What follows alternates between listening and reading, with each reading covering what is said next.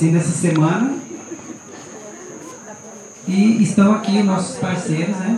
É, a gente foi fazendo os contatos e hoje está se concretizando, essa semana vai se concretizar então aquilo que a gente tinha é, planejado. A professora Luana acho que vai estar tá ligando o notebook dela, ela pode vir ligar aqui.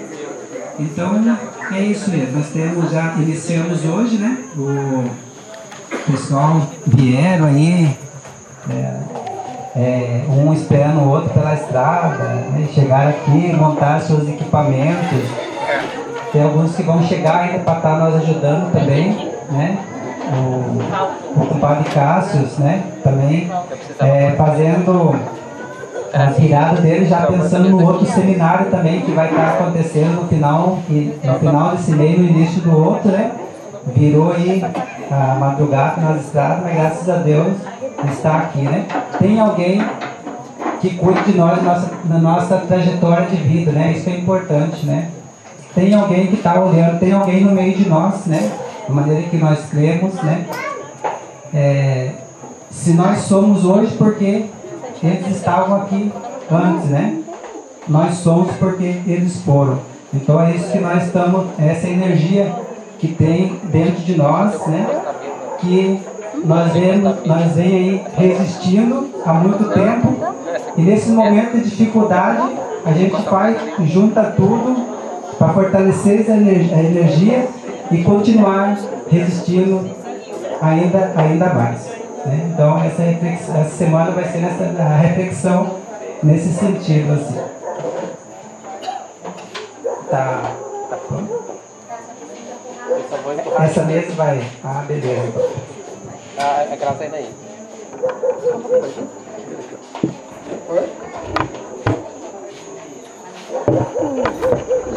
O que mais que vai?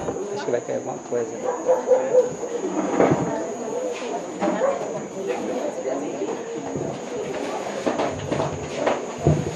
Era a cadeira que estava aqui. Essa aqui pode, pode guardar. Acho que. Tá aqui, né? Não, a gente, não dá pra pôr lá, a gente vai trazer essa mesa pra cá de novo. pegar essa coisa aqui. Tá, pegar o chave também. Porque a gente pôr a mesa aqui depois.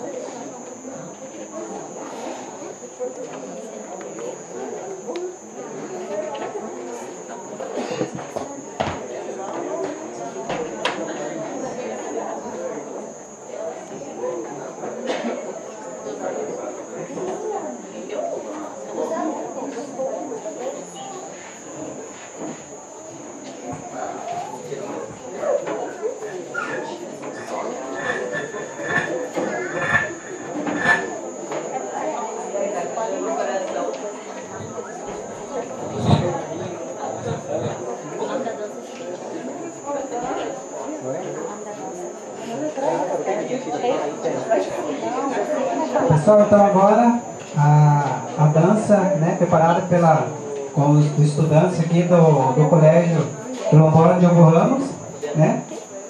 É, o nome da, da música que eles vão dançar é West African Dance, tá bom? Pessoal, estão no arrumado aí?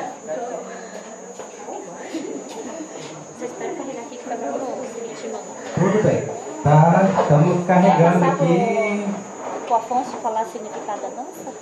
O Afonso, nosso estudante do. Nós não vai, vai dizer o significado da dança, é isso, Afonso? É. Beleza, então.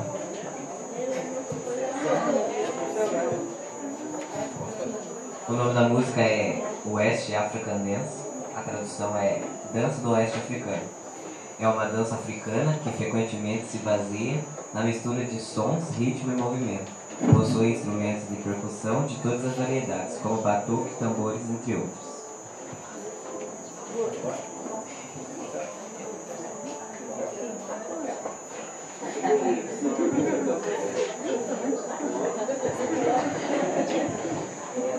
Você quer som? Acho que vai ficar bom? Espera só um pouquinho, ninguém dança. Viu? Ninguém dança ainda. Espera só um pouquinho, quer ver o volume aqui. Tá,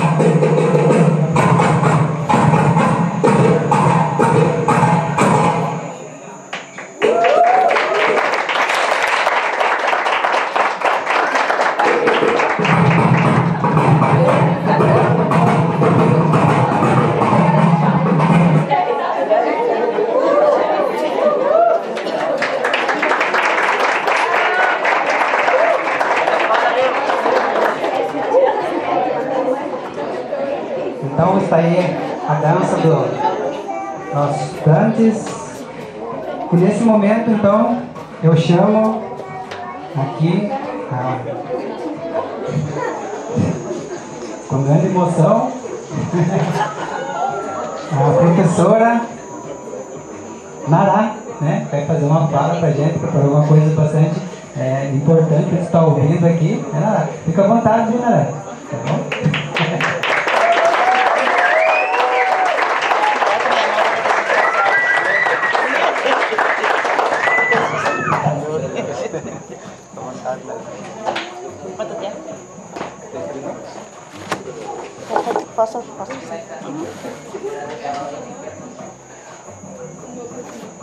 Então, boa noite. Boa noite a todas. Ai, que lindo! Os homens também responderam, que bonitinho, né? Então, boa noite a todas e a todos. É, e é emoção. Ele disse assim, com emoção, mas eu é que estou emocionado. Cada vez que é, chego nesse território, então ah, a energia boa é muito forte, né? A gente fica feliz e, e emocionado, tá? Então, gente, parabéns por este trabalho, por essa conquista de vocês, né, da comunidade. Parabéns, seu Silvestre, em nome de todos. E Dona Julita, Dona Julita, em nome de todas, Dona Clarinda, tá? Dona Maria, são as pessoas né, mais idosas, o Vitor. Então, parabéns pela união da comunidade. Tá? Fico feliz em ver professores e professoras da, da comunidade, é, meninas que hoje são mocinhas, meninos que hoje são mocinhos, que concluíram o, o, ensino fundamental, outros já concluíram o ensino médio, e de repente eu estou vendo aqui quem já concluiu o curso universitário, quem está indo para mestrado e doutorado e ninguém segura mais. Esse é o povo de João Parabéns. Então eu recebo assim com bastante carinho também a presença da, da dos convidados e e convidadas que chegaram para ministrar a oficina e crescer e aprender muito como eu aprendi com esse povo, né? Parabéns, Cassius, é, diretor do colégio. Eu fico bem feliz. E quero dizer também para vocês assim, o tempo é pouquinho. E eu fui convidada para trazer um, uma mensagem em relação ao empoderamento, à resistência feminina. E eu tenho, trouxe vários nomes, vários, várias referências femininas, mas eu destaco, quero que destacar as referências femininas aqui também, né? principalmente. E nós vamos chegando então, vou chegar desde o continente africano, preciso de ajuda. É... Ah, tá. Eu a, a voz fica melhor aqui? Não, é que daí a gente consegue ver a senhora melhor e a senhora ah, Mais pertinho de nós. Ah, eu vou pegar energia então. Coisa boa, né? Vou pegar energia. Gente, é, começando então, vamos sair de lá, né, não sei lá do continente, né? Que a nossa história não começa do, do lado de cá do Calunga Grande, que é o Oceano Atlântico. Nós vamos começar de lá e, e chegando às nosso, nossas comunidades quilombolas do estado do Paraná. Em destaque, João Sunar. As homenagens já foram feitas à nossa ancestral, mais próxima aqui no momento, Dona Joana Andrade Pereira. E já fui pedindo, pedindo licença, já recebemos as luzes, né? já estamos iluminadas e iluminados.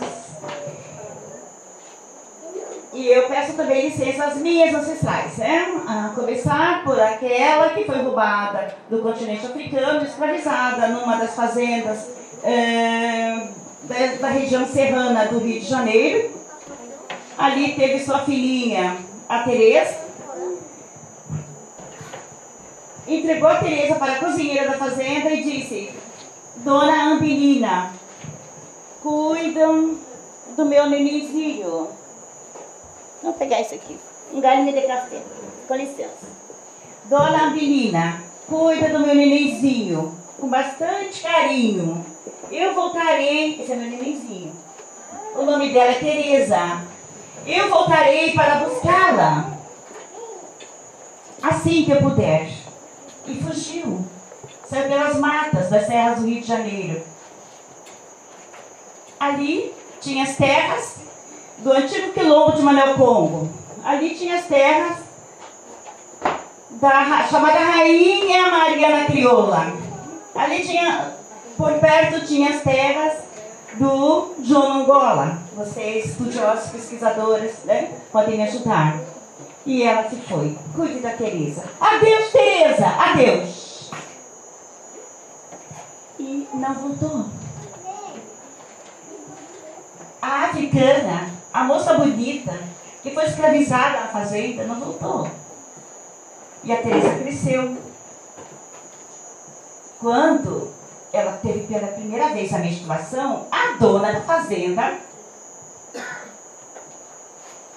tinha que saber quando cada menina negra é, menstruava pela primeira vez. Então ela menstruou, mas era magrinha, pequenininha. E tinha muito, muitas bonecas. Os marceneiros negros, os técnicos de madeira faziam bonecas de madeira. Os ferreiros faziam bonecas de ferro. E as mulheres faziam bonecas de pano. Não tinha muitas bonecas. E tinha o capataz, que entrava na cozinha, que essa menina cresceu na cozinha, para aprender usar a malagueta, o dendê, o leite de coco, me ajude. Hum, para fazer as comidas da culinária africana. E quando esse homem chegava, ela estava no chão brincando, ele empurrava com o pé, com a bota. Quando ela menstruou a primeira vez, então, voltando lá, a dona da fazenda chega pra, para a cozinheira e diz: Para a cozinheira e para o capataz, lá no alto, do mais alto ponto da cozinha, vai ficar os brinquedos da menina Teresa. Amarrei numa coberta, uma coberta. Lá no mais alto ponto, lá ficou.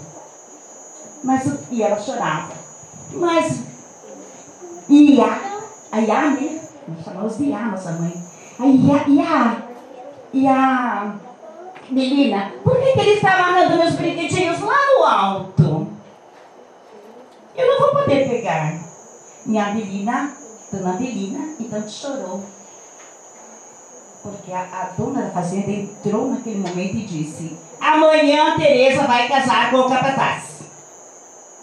Ah, vocês já ouviram uma história parecida com essa. Já aqui em Curiúva também. Mas eu estou contando uma história lá das terras do Rio de Janeiro. Vejam como são parecidas. E ela, então, não entendeu. O que, que era casamento? A dona da fazenda, então, diz: Não fica triste, Tereza. Porque o seu Augusto, capataz, já recebeu uma grande parte de terra, você não ficará desprotegida. Mas ela não sabia, eles não sabia o que, era, para que ela queria terra, ela queria os brinquedos. E nessa conjuntura, Teresa casou. No, é, no dia seguinte. Casou a menina Teresa. Durante muito tempo, ele chegava da, dos trabalhos dele, esse marido, seu Augusto, a vida inteira ela chamou esse homem de seu Augusto. Até que ele morreu velhinho também. Bom, já era velhinho. Então, ela, ele, ele chegava, ela ficava esperando, ansiosa. Porque ele tinha o poder de tirar lá do alto os brinquedos e pôr no chão da cozinha. Então ela brincava. E durante muito tempo, ele aproveitou daquela, daquela beleza da infância para viver também uma parte de ternura. Porque certamente ele não teve infância. E ela contava para minha mãe, né? Para a neta dela. Ela contava que muito ele brincou com ela.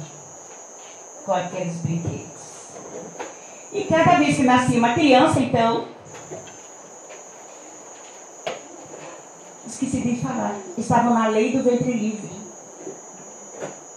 Livre entre aspas. Cada vez que nascia criança, a dona da fazenda matava de algum jeito. Ou colocava em cima da, da cadeira. Oh, que bonitinho esse nenenzinho. Oh, que lindinho. Oh, teu nenenzinho tão bonitinho, né? Ah, aqui. Pois é, então é assim, assim, sentava. Ih, esqueci, tinha uma criança ali. Então foi nesse contexto que ela perdeu várias crianças e um dia ela fala, seu Augusto, vamos fugir. Fugir para quê? Fugir, seu Augusto. Nossas crianças não crescem. Mas nós temos terrinha. É, é só ela morrer. Ela disse que depois de morta nós teremos essa terra. Para que terra, seu Augusto, se nós não temos criança? Vamos fugir. E Dona Belina, já velhinha, falou, fujam. E ele, mas Congo já foi assassinado, rei Congo. Rainha Maria Crioula já morreu. Ninguém sabe mais do João, João de Angola. Fujam, alguém está na mata. Tem gente na mata. Não tem mais ninguém na fazenda. É mesmo, disse o Augusto. Eu sou o último. Quem vai me procurar se não tem mais capataz nenhum por aqui mais? Isso era 1800 e pouco. Seu Augusto, diz Dona Melina, fuja! Vai embora, seu Augusto. Ninguém vai te procurar. Arrumaram, esperaram o tempo bom e foram. Lá na mata nasceu a minha avó, que é a Jovita. Vocês viram, né? Contei até a história dela. Então nasceu ela na mata livre, quando havia a lei do ventre livre. Que não, era, não tinha ninguém livre no ventre livre, era indução. Então ela nasce livre e dela nasce então Zélia e nasce Nará. Então, minha história começa lá do outro lado do Atlântico, a de todos nós. Começa lá do outro lado do Oceano Atlântico. Okay? Estamos lá no reino da Rainha Lizinga, no reino do Congo, onde eu estou chegando. Estamos lá no reino do Congo, Rainha Lizinga, guerreira, século XVII, né? Que faz o quê? Guerreia corpo a corpo e aprende a língua do dominador. Ela é ensinada por aquelas pessoas mais velhas. A mulher mais velha do reino foi quem ensinou essa menina a ser rainha. Preparou. E ela aprende a língua de quem estava pensando, tentando invadir Angola. E ela aprende a língua portuguesa, português oficial. Quando falava para os alunos e alunas, língua portuguesa tem que ser, tem que estudar, porque é a língua de quem domina. A língua que eu falo em casa com, com minha irmã, com, com meu avô, é uma língua que não é a língua do poder nacional. A língua do poder é aquela dentro da gramática. Então ela foi atendista. E guerreou, e lutou, e morreu aos 80 e poucos anos. É, depois da morte dela, é, Portugal então invade Angola. Mas ela lutou. Hoje tem lá sua, sua representação como é, referência das lutas de todas as nações é, africanas invadidas por Portugal. É, e para nós ela tem uma grande referência porque de lá vieram algumas, é, algumas mulheres. Do reino do Congo, então, escravizada lá das areias quentes,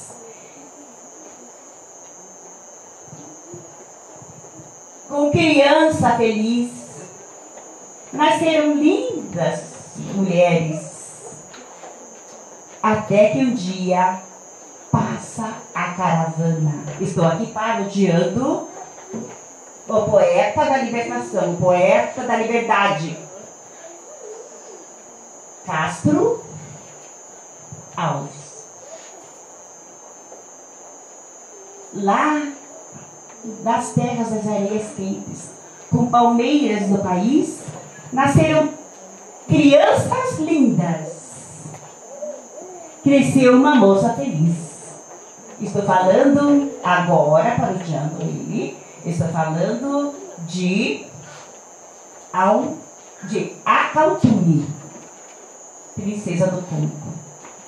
Ela é roubada, é escravizada no Brasil, escravizada lá do lado do Maranhão, e lá naquela fazenda ela consegue organizar 200 pessoas e foge.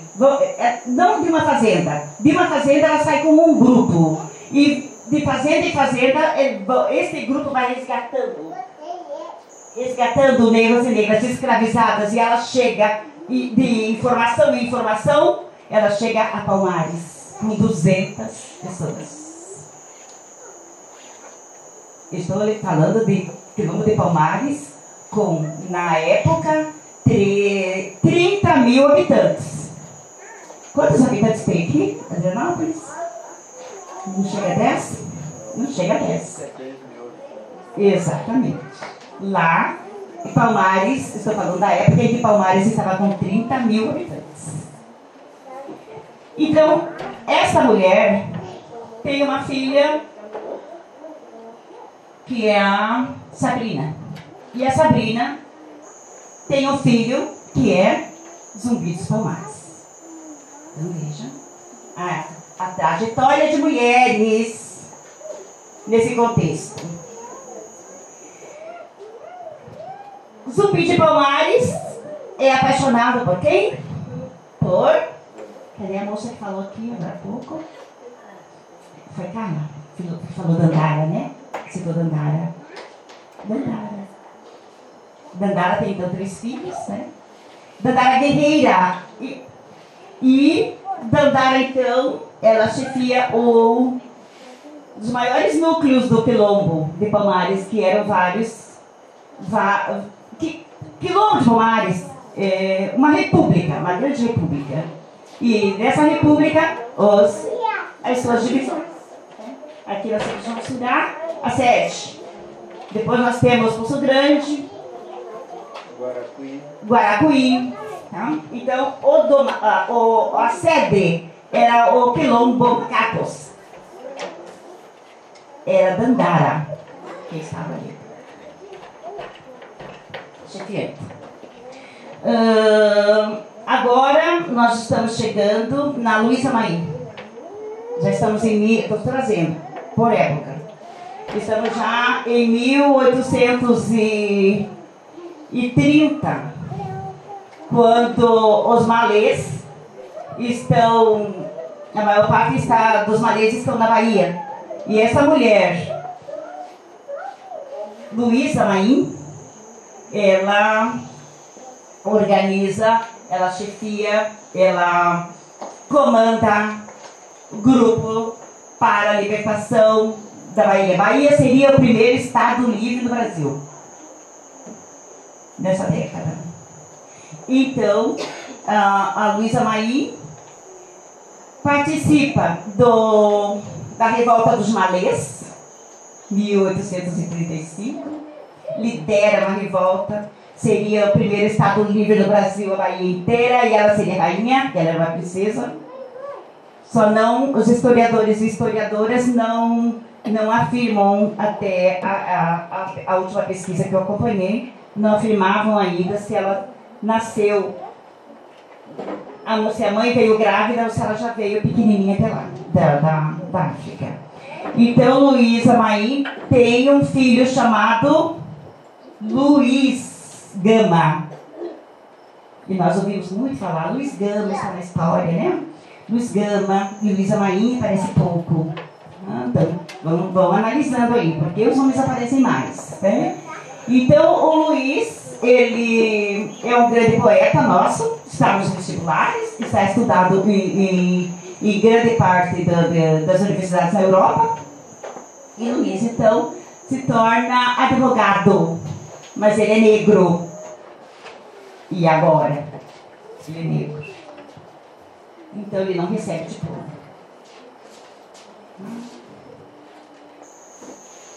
Então ele faz o trabalho de advogado, não perdeu uma causa em todo o tempo do seu trabalho, ganhava todas as causas, mas não podia receber o título, porque o Brasil tinha, já, já estava na lei, já sempre teve a, a lei das cotas, né? Então não tinha cotas para ler, não, não entrava mesmo. E esse advogado, então, só, só é reconhecido como advogado depois de quase mais, mais, mais de 100 anos né, da sua morte. Não perdeu uma causa no Brasil. Está aí, pesquisa para as advogadas, estudiosos de, de direito, né? É, Luiz Gama. Então, essa grande Luísa Marim, ela organiza a revolta dos, dos malês de que maneira? Quituteira. Quituteira. Coisinhas gostosas. Coisinhas gostosas, bolinhos e, e acarajés. Saía vendendo. Ela era, uma, é, era negra livre. Ela comprou a liberdade dela. Era comerciante. Então ela vende, vendia os quitutes, mas na sua cesta de vender quitute, tinha os bilhetes, todos escritos em árabes portugueses não podiam ler. Não sabiam, não sabiam ler em português. Né? Os donos das, das, das fazendas. E também vendia os quitutes e já tinha as pessoas, os meninos, que pegavam o doce como bilhete. A reunião hoje do Levante vai ser na casa do fulano. A reunião, essa é a Luísa Maria.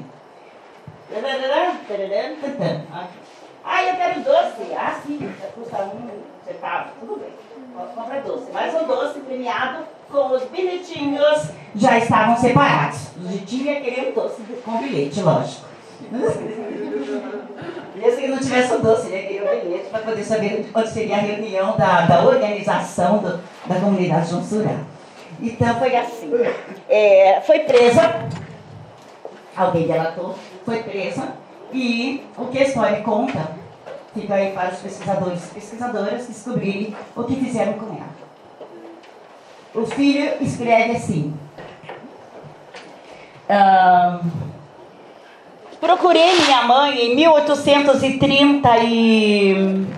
Não vai dar tempo de ler.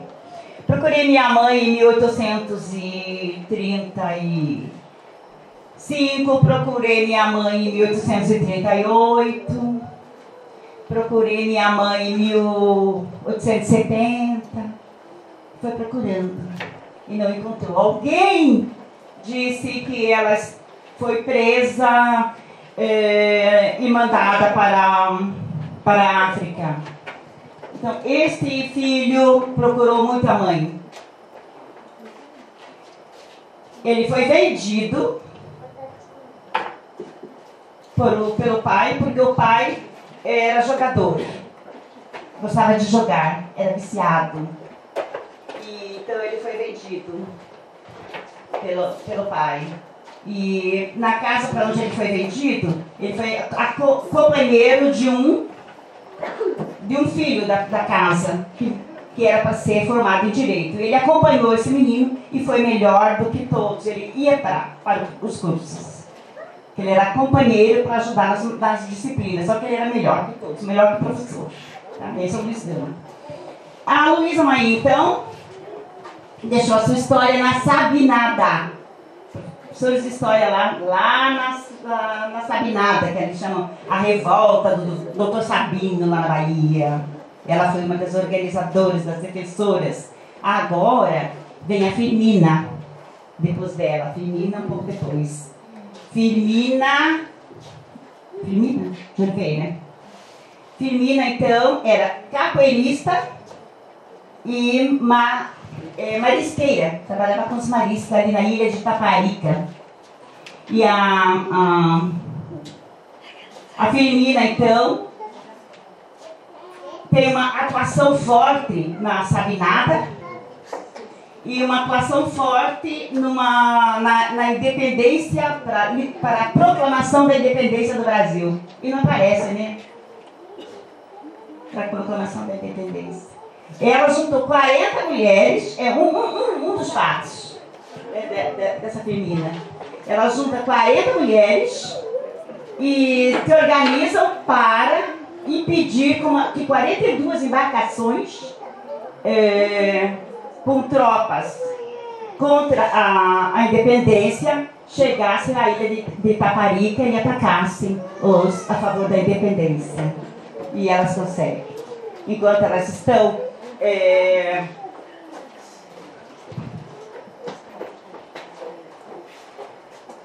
Executando a, a, uma das ideias da, da Firmina, era vamos nos arrumar, belas e formosas, vamos tentar enganar, estamos tentando cativar os militares, os, os chefes das embarcações, né?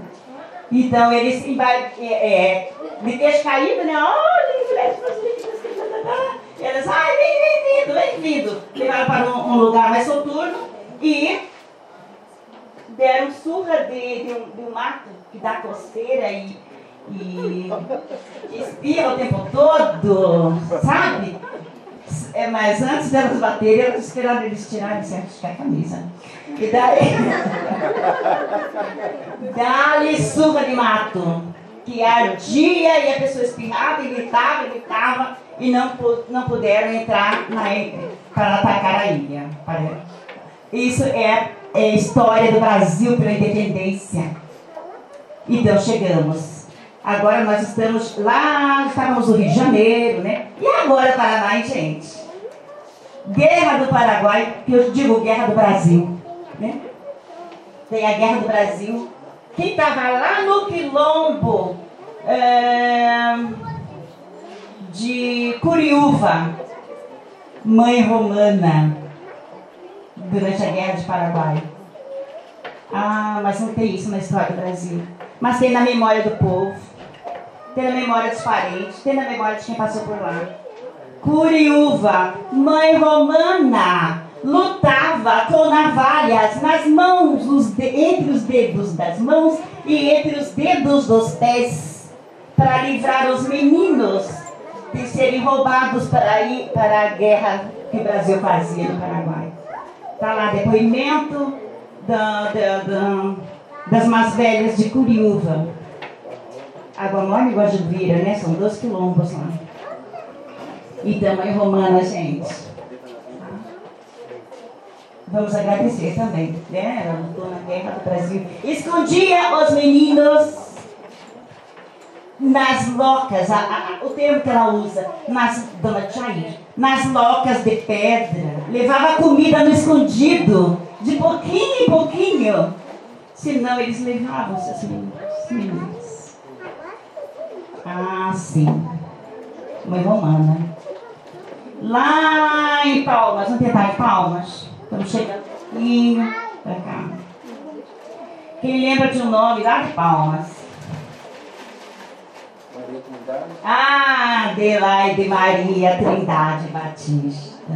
Dona Adelaide vem lá do, do Rio Grande do Sul, porque os navios deixavam os negros em algum ponto de capital e depois distribuía, é isso? Distribuía pelo Brasil, né? Então ela veio com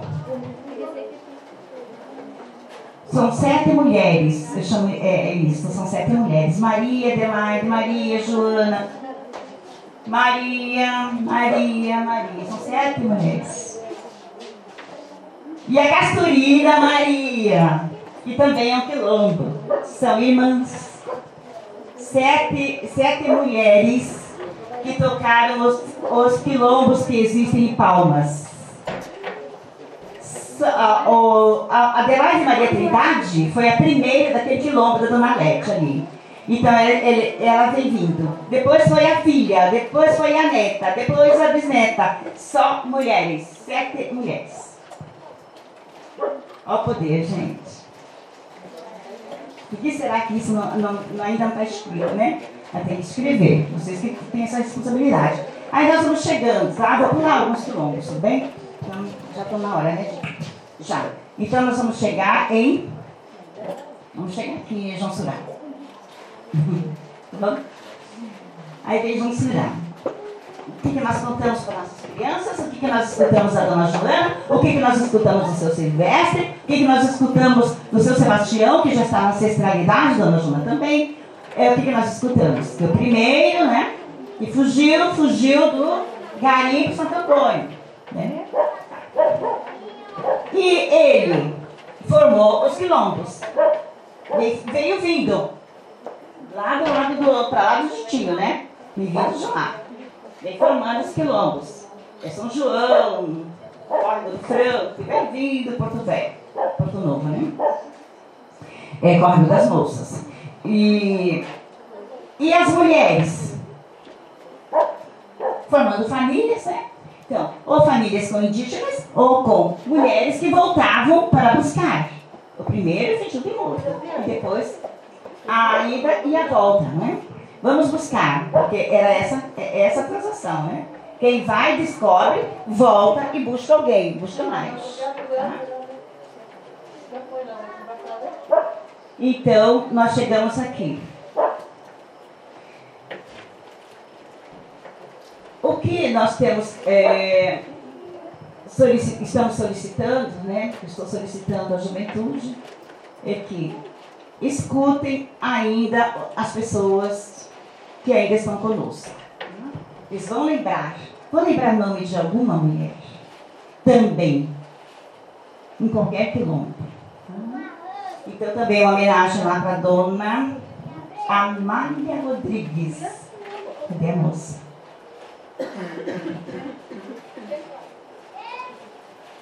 Herdeira do, da dona Balbina. Dona Balbina deixa terras para nove pessoas escravizadas. E dessas pessoas foram tendo filhos e filhas, né? E desses filhos e filhas e netos, nós conhecemos Dona Anália, né? Anália Rodrigues, que enfermeira, que teve que sair das terras da, do paiol de telha, porque a bala vinha, vinha bala e fogo nas casas. Então, ela contava, ela está na ancestralidade, ela contava socorreu o marido com a bala. Ele morreu com a bala nas costas. E, o, e a a perícia médica para constatar tempo que a bala estava, quando foi que aquela bala veio, quando roubaram as terras deles. É, foi feita perícia e comprovou bem certinho o que ela dizia. Né? Ela socorreu, tirou aquela arma para ir fugir.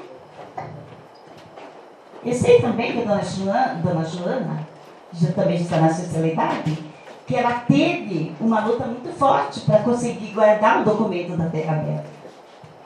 É. Não teve autorização para contar isso. Mas ela contou. Ela contou. Que foi difícil, né? Você é, está com o documento e a pessoa me dá o documento. Não, não está comigo. Onde que está? Esqueci. Esqueci entrar na casa assim. Eu quero. Sabe? Resistência, gente. Então, crianças, jovens e adultos. É, fica esse lembrete, tá? Se a, a história, na história oficial ainda não constam o nome dessas mulheres, vocês precisam escrever, produzir e publicar. Ok? Então, resistência e, mais uma vez, muito obrigada, João Surá, por essa lição. Muito obrigada a Cassius, equipe multidisciplinar que convidou, ok? E a juventude. Fico feliz de ver. Professora Cassiane, professora Elisiane, quem mais é professora aqui que eu perdi?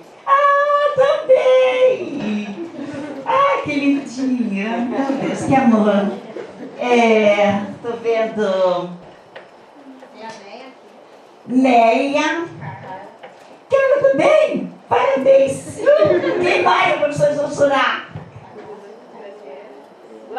Glaze. Olha, gente. Vocês viram como vocês podem? Vocês viram? Você também já terminou, né, a faculdade? Não, tô terminando. Tá terminando? Lili também. Sabe? Então, olha, vocês podem, não é isso? É, não, essa palavra não está usando. É, é, desculpa. A Edna também? A Edna está chegando. A Edna. Edna. Gente, sabe o que é bonito? Assim, quando eu cheguei, é, uma, um, não sei se ela me autorização, ela, ela fala. Mas a pessoa sentou ali na, frente comigo e disse assim, sabe o que me dá tristeza, não era? Ai, como eu chorava eu chorava porque vinha aquele ônibus lá do centro de, de Adrianópolis. Diretor, diretor, pedagogo, é, secretário, cozinheira, é, serviços gerais. Todo mundo vinha de lá, lá, todo mundo tinha ninguém negro, lá, E daí eu olhava, eu chorava e dizia assim, mas nós não servimos nem para limpar nossas cômodas a pessoa chorando, cantando, que chorava e dizia, mas eu pensava, mas eu não serviu nem para isso. Aí foi vendo, foi vendo, foi vendo, assim, não, que isso? A escola é nossa? Nós vamos. E de serviços gerais, professoras. Parabéns, gente, tá? Pela força. Obrigada.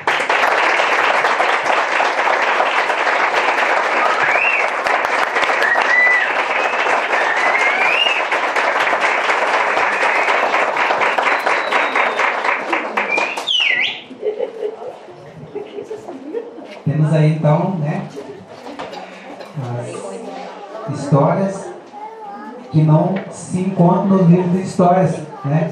Por isso que não basta nós ficarmos lá, né, na frente do nosso estudante, apenas com o livro didático, né, que são indicados para nós, né? Tem que, além disso, buscar fontes e indicar também aonde é possível sempre ir além do que é mostrado. Né? Dá uma reflexão, então, ela traz para a gente um alerta para nós como educadores educadoras, né? Para a gente tomar cuidado.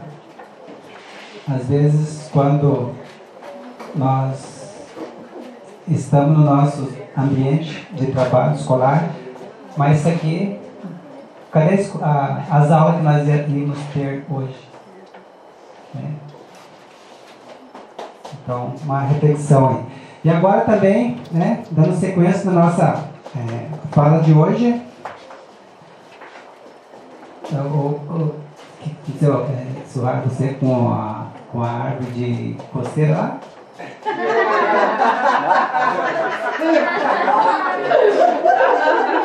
Não entendi, mas eu tô falando que agora tem uma musiquinha assim, já Ah, no intervalo antes uma musiquinha.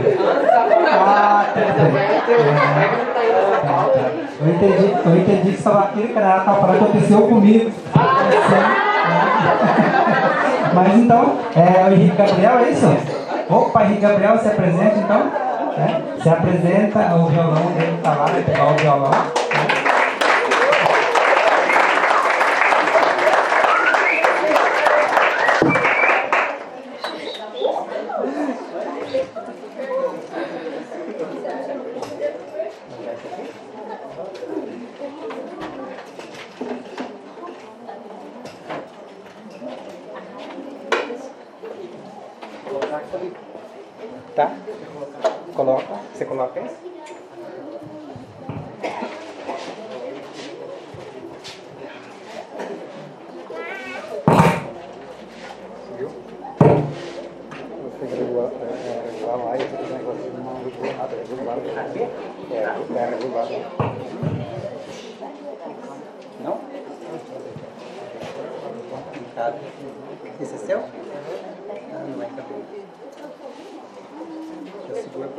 Pode ser?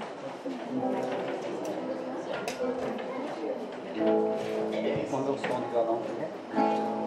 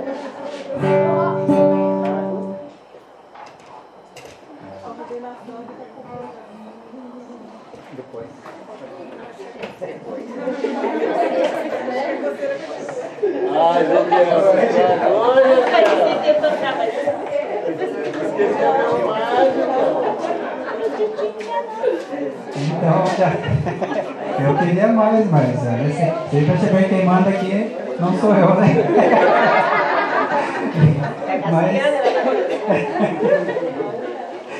mas é isso aí então, né? Depois a gente dá uma descontraída aí. Então agora eu chamo a, a companheira Isabela da Cruz, né? Que ela vai também fazer uma, uma fala para a gente aqui né, sobre os desafios que as comunidades é, quilombolas sempre enfrentaram, né? Sempre é, desafios um atrás do outro. A Karina estava comentando aqui na, na, abertura já hoje, né? Então eu é, a gente fez o convite, ela, né, com seus compromissos lá, com um tempinho para dar um pulo lá de Curitiba aqui, né, para estar, estar com a gente aqui hoje. Então, a, e também é da Picoqui, né? Com vários gastos me falando. Então, pessoal, vamos aí é, receber com um aplauso também e ouvir bastante, a, com bastante atenção a fala dela, a companheira Isabela da Cruz.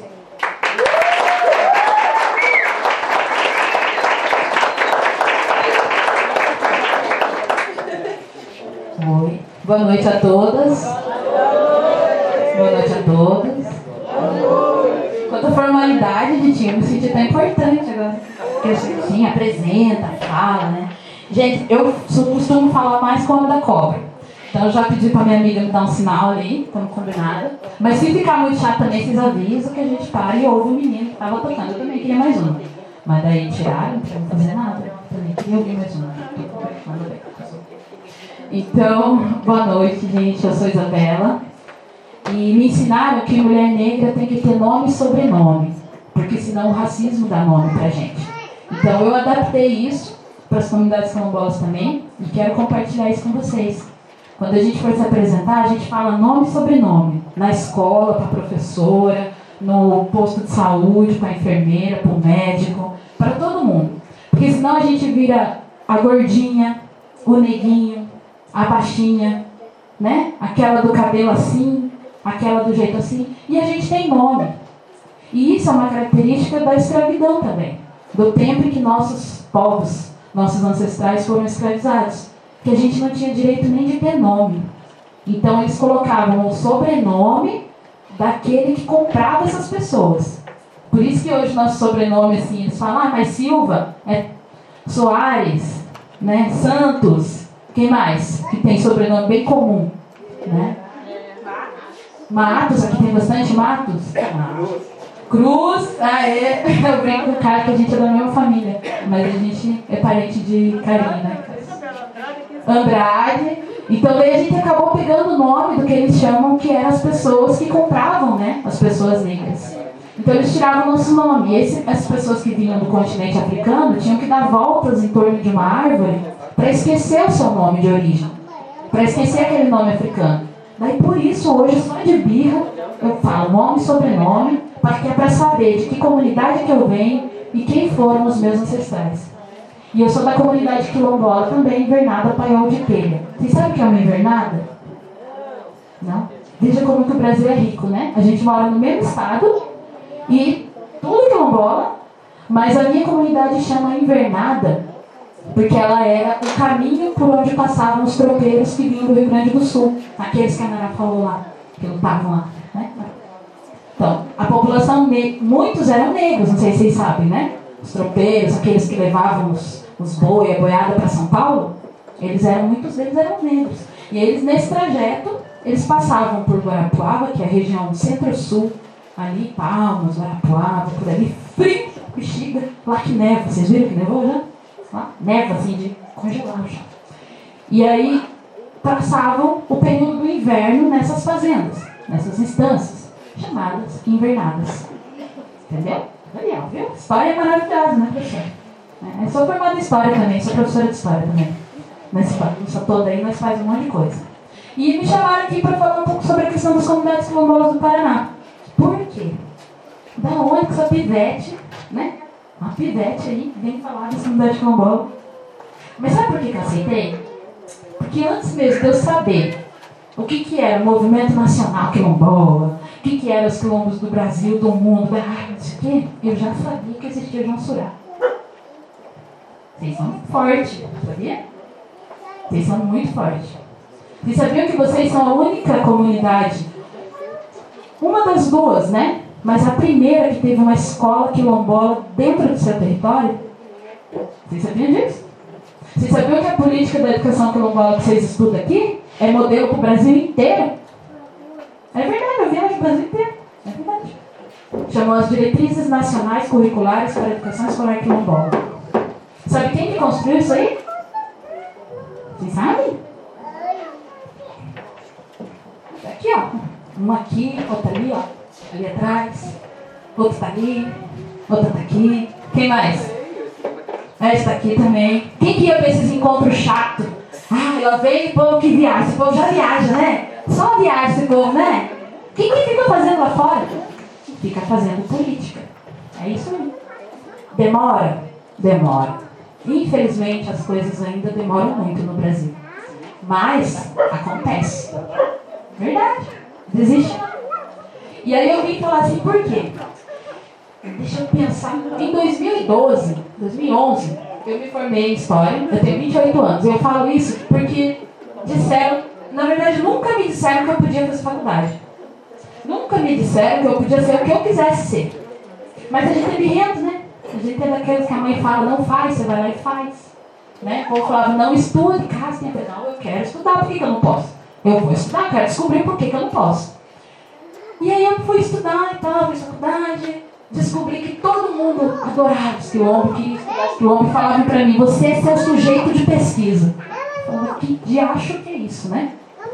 Mas tá, passei, fiz quatro anos de história e depois falei, cansei da faculdade, eu quero ir para a vida. Cansei desse povo da academia que fica falando, falando, falando, falando e não faz nada, né? Né?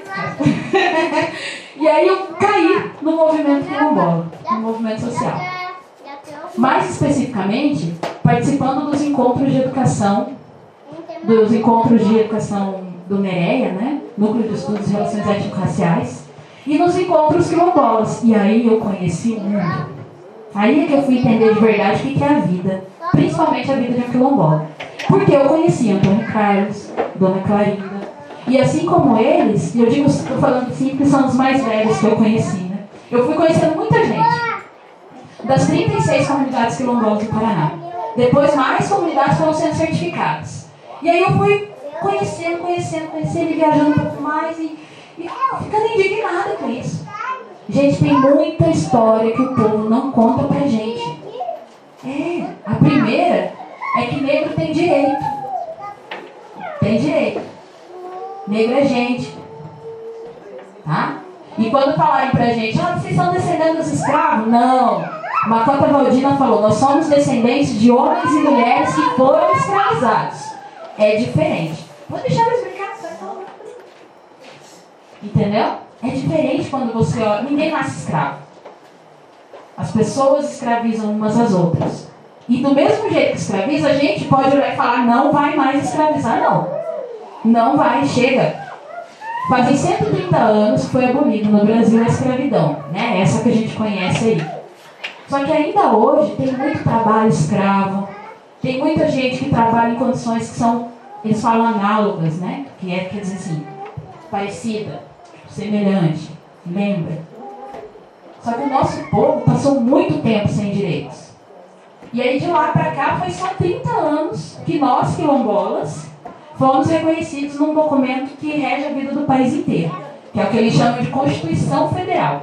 É um livro que diz como são as leis do país e o que, que tem que acontecer. E é essa mesma Constituição que eles estão rasgando agora, a gente usa isso para dar um exemplo, né? Que eles estão rasgando e estão acabando com o direito do povo. Aí vocês pensam, putz, você veio aqui para deixar nós mais tristes ainda. Não. Eu vim aqui para dizer o seguinte: nosso povo tem mais de 300 anos de história. Vocês aqui conhecem a história da comunidade de vocês. Eu conheço a história da minha. Você viu a Nará contando a história da família dela. E aí a gente pega os movimentos sociais mais antigos do Brasil, eles têm 35 anos, 40 anos organizados. Eu olho para ele e falo, irmão, irmão, com todo respeito, meu povo tem mais de 130 anos de história na cabeça, sabendo quem eram os antepassados. Isso não é pouco, gente. Isso não é pouco. Isso que vocês têm aqui em volta não é pouco. E eu estou falando de cultura, educação, família, qualidade de vida, ar puro, mas eu também estou falando de riqueza material. E é isso que essas pessoas querem tomar da gente. Quando eles colocam a cerca ali e derrubam e puxam e vão puxando, eles não estão só acabando com a comunidade. Eles estão querendo explorar tudo que vocês preservaram esse tempo todo. E ainda viram hipócritas, racistas e falam: preto não faz nada. Quilombola não presta para nada. Quem é que está mantendo todo esse paredão de, faixa, de, de árvore aqui? Quem é que está mantendo toda essa alimentação que sai daqui e vai abastecer João Surá? Como que não trabalha? Quem é que trabalhava aqui antes então? Porque eu vou contar mais uma história para vocês que não contaram. Trabalho, antigamente, era coisa de pobre, era vergonha. Então quem trabalhava era negro. Quem construiu todo, tudo, tudo, tudo que tem nessas cidades, feito de pedra, antiga, foram pessoas negras. E depois eles viram o jogo e falam que a gente invadiu, que a gente não gosta de trabalhar. Por isso que a história é importante, né, professor? Porque quando você conhece a história, ninguém te engana. Quando você sabe o que aconteceu, quando você lê ou você ouve os mais velhos contando o que aconteceu, ninguém engana. Você pode se fingir de bobo, né, Tânia? Ele também faz aquela linha do ah, não, sei de nada tal, sabe? Porco vesgo, a mamãe duas tetas. Tipo isso. Os ditados populares ensinam muito, prestem atenção nos velhos falando ditado, viu? Porque depois que eu saí da minha comunidade, que é rural, que eu fui para a cidade, eu falava, gente, esse povo não, não sabe nada. Não sabe. Tem criança que não sabe nem de onde veio o leite na cidade. É sério. Tem criança que não sabe subir numa árvore, porque não tem mais árvore para subir. E aí essas crianças vão desenvolvendo doenças cardiorrespiratórias, alergia, porque não põe mais o pé na terra, porque não toma mais banho de rio, porque não trepa no cipó, cai, machuca, pega a bicheira, segura. Entendeu? Eu estou falando tudo isso, gente, para vocês verem como a gente é forte. E por mais que eles tentem derrubar, destruir, deixar a gente triste, a gente lembra, opa, mas pera minha história não começou agora? Por que, que eu vou estar desesperado? Né? No Brasil, o movimento quilombola estima que tenha mais de 5 mil comunidades. 5 mil comunidades iguais a essa de vocês aqui, iguais a minha, cada uma na sua característica, mas 5 mil é muita comunidade. E é por isso que eles não querem dar terra para negro. Porque já não deram lá, em 1888, né? Essa é a grande briga, é a terra. E aí eles falam, não, até hoje nós quilombolas ainda não temos direito à propriedade. Vocês já perceberam? Quando a Nana fala da, da dona Joana, que não tem o documento, ela está falando isso. Pra gente, a, a gente ainda não tem nem o papel. E eu estava vendo um senhorzinho, ele falou assim, os brancos podem ter quantos títulos de terra eles quiser. Nós que queremos uma terra comunitária, que é diferente. Os fazendeiros querem terra só para um, para eles. Nós queremos terra para a comunidade. Não é isso? Que é para poder correr aí tranquilo, sem, sem ter preocupação. Na cidade as crianças não podem correr assim sozinha. Né? E aí a gente quer terra para poder viver em paz, com qualidade, tranquilo. Mas nem isso a gente tem direito. Só que também eles acham que a gente não tem direito, né? enquanto eles lutam para destruir os quilombos desde lá do, do Império, a gente resiste desde o Império. Opa! Estamos ganhando esse jogo. Então a gente tem que primeiro mudar o nosso olhar, no sentido de falar, eu tenho direito, levanta a cabeça, tá? Crianças, ouçam os mais velhos. Não precisa fazer nada, só ouve. Às vezes eles são chatos, eles falam, falam, falam, brigam com a gente. Eu sei, tem um monte de mais velho em casa também. Mas depois que eles morrem, deixa uma saudade. Não tem mais aquelas histórias. Não tem mais nem aquela briga. Né? Então quando a avó, o vô, a tia, o tio falar respeita os velhos, respeita os velhos. Mesmo que a gente, ui, e eu sou bem assim, às vezes eu brigo comigo. Mas tudo bem, é isso. E tem que ser assim mesmo. Porque tem gente na cidade que não tem mais os velhos também, para contar a história deles antiga, sabe? E a gente tem. E aí os mais velhos, com todo amor e carinho, contem as histórias para os mais novos. A gente ficou na minha comunidade, a gente ficou um tempo, quatro meses sem luz, assim. Tipo, a gente tinha uma luz, um poste só, que era para todo mundo, e aí esse poste cortou, né? Ficou muito caro, cortou e ficou sem luz. E aí, alguns sofreram muito. Nossa, estamos sem luz, não tem novela, não tem chuveiro, não tem isso aqui. Mas eu lembro que eu era criança e foi a época que eu mais aprendi. Foi a época que eu mais ouvi essa história da minha tia, da tia Ana.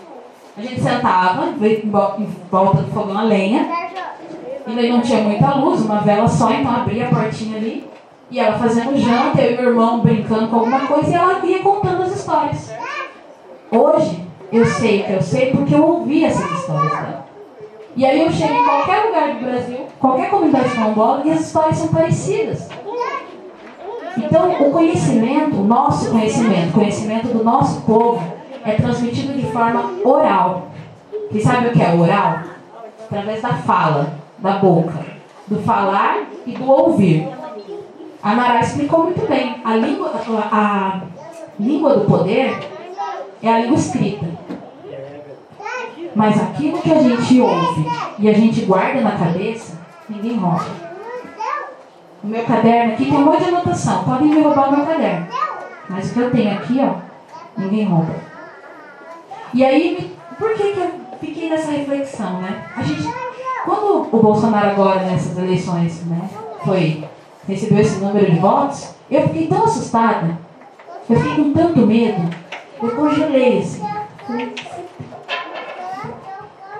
Falei, agora foi tudo, né? Tipo, o que, que nós vamos fazer? Se antes já estava difícil, né? Se com os parceiros, com, né, com o governo que estava lá, já estava difícil. Aqui no estado do Paraná a gente tem esse exemplo também. Se com os parceiros já é difícil, imagina agora. E aí eu perguntei para algumas lideranças mais velhas, e uma delas me respondeu assim de uma forma tão assustada que eu vi que aquela liderança também estava com medo. E aí eu vi que tinha um monte de gente com medo, congelado, sem saber o que fazer. E aí eu fui no grupo da comunidade quilombola do Paraná e eu mandei os áudios, até me chamaram, me falaram isso. E muitas pessoas me responderam. Quem não respondeu no grupo, vai respondendo no inbox, né, que eles falam. E eu falei, mas cara, se a pessoa lá de Brasília está com medo, o pessoal aqui do Paraná não está não. O pessoal aqui do Paraná está fazendo evento, o pessoal continua vivendo, o pessoal, a Rosilda está fazendo evento, minha comunidade está fazendo evento. A gente está se organizando. Então, se aumenta o medo, aumenta a resistência também. Porque nosso povo não começou hoje essa luta. Nosso povo não precisou de energia elétrica para fazer tudo que fez. Não precisou de celular com WhatsApp para fazer tudo que fez. E fez muita coisa. Se a gente está aqui é por isso. Né? Então eu acho que a nossa, nossa tarefa agora é, primeiro, se acalmar. Calma. Né? O que, que os mais velhos falam? Calma, menina, você está muito ansiosa. E eu sou super ansiosa. Então, calma. Aí a gente olha para aquelas pessoas que são parceiras, que sempre estiveram com a gente, e vai lá e fala, ó, vamos se organizar, o que, que a gente faz? E eu não estou falando do Brasil, eu estou falando aqui, vocês aqui. O que a gente mais pode fazer para resistir contra esse momento é fazer o que os nossos antepassados sempre fizeram. Continuar vivendo. Ponto. Tá? Continuar vivendo, continuar sendo feliz, continuar fazendo criança, né? Gostam de fazer criança. Minha comunidade também, o povo não tem preguiça. E, e é isso. Enquanto está tendo criança, tem esperança na vida. E aí eu percebi que eu não vim aqui ensinar nada. Que eu não vim aqui falar nada do que você já não soubesse. Pelo contrário, eu vim aqui aprender mais um pouco. Eu vim aqui pegar energia de verdade, sabe? Eu estava um pouco cansada de Curitiba. Eu moro em Curitiba porque atualmente estou fazendo faculdade de Direito na Federal, pelo PRONER, que é o mesmo programa que você tem também. Né? E aí eu estava um pouco cansada, um pouco triste, desanimada. Falei, mas o que, que eu faço? Aí eu lembrei, falei, claro, eu sou. O que eu estou fazendo aqui na cidade? Com esse povo que tem medo até de pedra. Aí eu falei, não, eu vou lá. A gente me chamou, eu falei, eu vou lá. E que bom que eu vim. Que bom que eu ouvi a Carinda, que bom que eu no Antônio Carlos. E eu brinquei com ele, ele tava ali na horta. Aí eu falei, isso aí, Antônio Carlos, liderança boa é aquela que tá na terra, tá na mesa, tá no político, volta pra terra, né? Que é pra gente lembrar de onde a gente vem. Porque, de novo, quando a gente sabe de onde a gente vem, quando a gente conhece a nossa história, ninguém engana a gente.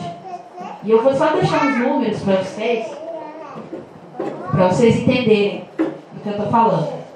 Fazem 130 anos que aboliram a escravidão, fazem 30 anos que criaram uma, uma Constituição que fala dos quilombolas, 53% da população no Brasil é negra. E o que, que é negro? Negro, segundo o IBGE, que é o Instituto Brasileiro de Geografia e Estatística, é a soma de pretos e pardos. Pretos são os de pele retinta, que a gente fala. Ele bem escura.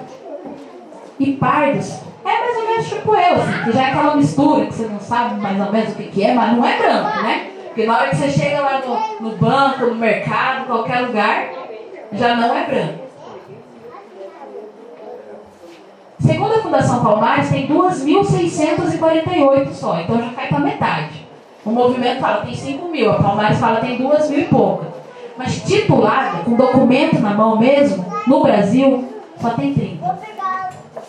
Tinha, porque a minha comunidade vai pegar esse título. Tá? E vai pegar no governo Bolsonaro, que agora a gente está tentado. É, tá? Então, para fechar, Florinda, vou te dar uma boa notícia. Porque assim, é, também a gente tem que compartilhar boa notícia. Não parar com esse negócio de só sofrer, né? Vamos compartilhar as boas notícias. A Clarinda disse que sabia que a minha comunidade morava num barranco, né, Clarinda? É verdade, moraram muito, muito tempo no barranco. Isso. Falaram mesmo. Moraram mais de 15 anos no barranco. Minha comunidade recebeu as terras por herança, porque trabalhou para isso, né? Vou falar, ah, deu para os negros. Não, não deu nada. Não deu nada porque a galera trabalhou. Trabalhou e recebeu pelo trabalho que fez. Em 1860. Em 1960 tentaram expulsar todo mundo. O que a Mara contou. Tiro, fogo, envenenaram água, expulsaram, tentaram expulsar as famílias, atiraram nas pessoas. A comunidade meio que dispersou, mas ficou por ali. Em 1996, eu era criança, tinha 6 anos. O pessoal falou, chega. Chutaram a porta e foram fazer esse acampamento que a Clarinda falou. E ficaram pelo menos uns 20 anos ali. Acampados na beira da estrada, um barraco de lona, tomando poeira. Em 2015, a comunidade falou, chega. Meteu o pé na porta da fazenda, entrou para dentro e está morando lá faz três anos. Tá? É. A gente está tomando, tomando de volta, né? Porque a nossa luta é contra a maior cooperativa de grãos da América Latina. Então o povo produz soja, grão, cevada, trigo, tudo em cima das nossas terras. Ah, o pessoal falou, chega. Meteu o pé na porteira, entrou pra dentro e tá morando lá. Já tem até flor plantada no quintal. É, é. E agora nós vamos continuar, porque eles não estão querendo pagar essas terras, né?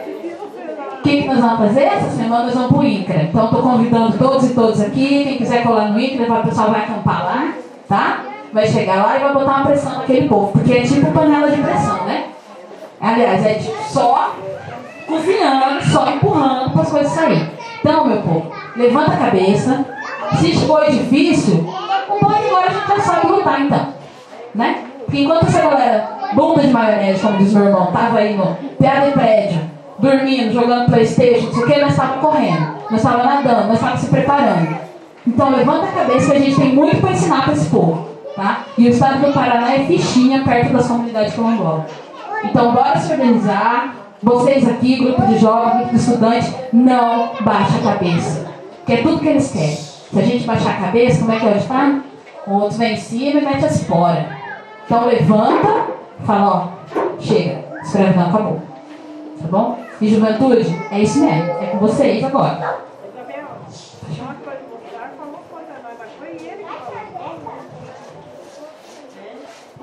Ele falou quantos que não moram, né? O nosso presidente e tal. Mas ele é ele sozinho, a palavra dele, não é a palavra do povo inteiro, né? Não é a palavra do, do Congresso, não. Então ele confia em pessoa boa que ele conseguiu pôr na. Então, vamos tocar, não vamos ter medo, né?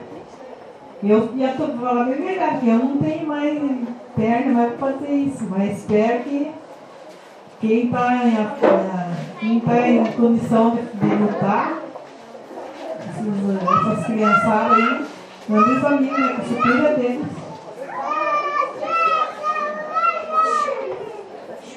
Vocês ouviram, né? A Clara ainda não tem mais perna para lutar. Então vocês tratem de pegar as pernas boas de vocês. Que eu estou esperando vocês lá em Curitiba. Que eu estou esperando vocês no meu WhatsApp. Vamos usar o que tem de bom, tá? Inclusive eu, miúdo, que precisar também, vão aí. Estudem direito, estudem medicina. Mete o pé na porta dessas instituições aí que acha que negro não tem, que não. Negro tem sim. Né? Sobrevivendo até agora.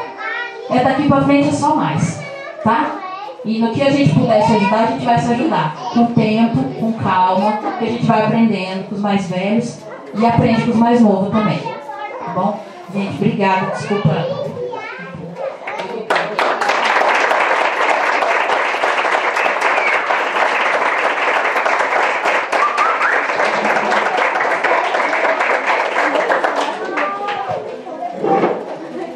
Sabe as palavras da companheira Isabela, né?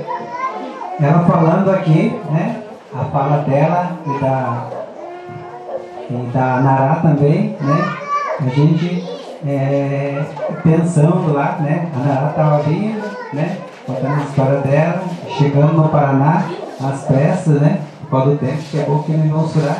E a imagem passando na cabeça da gente. É, nós estávamos, estávamos aqui em tempo, em tempo é, universidade, né? Com a educação do campo e, e ela falando da luta das mulheres, né? e aí, né, eu lembrei de uma história também que comecei, né? O pessoal estavam é, lá, como é que eu provoco esse povo para conversar? Chamei o vô, ele não pôde ir, né? Aí foi a madrinha Clarina, a tia Delfina, e ela estava contando.